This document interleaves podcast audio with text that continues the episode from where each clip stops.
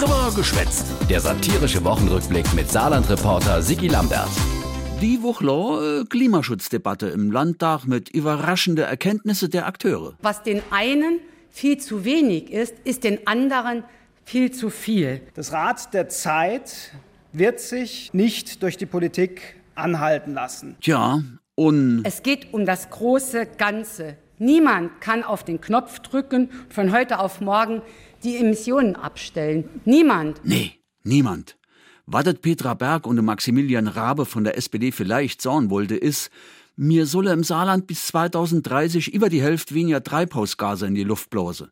Aber wie das konkret gehen soll, steht gar nicht drin in dem neuen Gesetz. Wer auch nicht nedig, set us Umweltministerin Petra Berg aus Nalbach, weil Die Menschen, die wollen keine komplizierten Gesetze, sie wollen auch keine Bürokratiemonster. Nee, weil mir einfache Bürger doch eher schlicht gestrickt sind, will die Ministerin us das Klimaproblem möglichst einfach erklären. Wie im Kinderlied. Es war eine Mutter, die hatte vier Kinder, den Frühling, den Sommer, den Herbst und den Winter. Aber von den vier Kindern wären nur noch zwei da. Die beiden anderen Kinder sind krank. Sie kommen fast nicht mehr aus dem Bett und das ist der Klimawandel. Ja, da ist er. Äh, die spannend Frau ist jetzt, wat für zwei Jahreszeiten sind in Nalbach in letzter Zeit ausgefallen?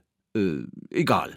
Im Petra sei Genossin, et Reka Klein aus Winderbach, findet das Gesetz, obwohl eigentlich nur Empfehlungen drinstehen, ach suppi. Dat wär, Ein Gesetz, das alle mit ins Boot nimmt. ja, alle. Wie in der Arche. Komischerweise hält die CDU aber gar nichts von dem Entwurf.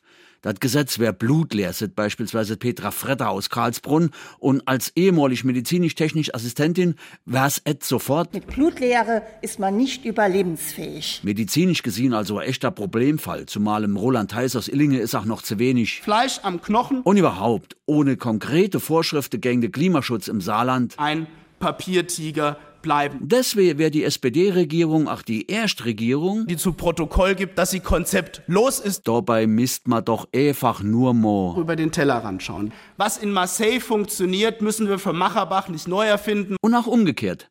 Wer in Macherbach klarkommt, für denne ist Marseille, äh, Klacks. Hör auf, komm, ey, geh bloß fort.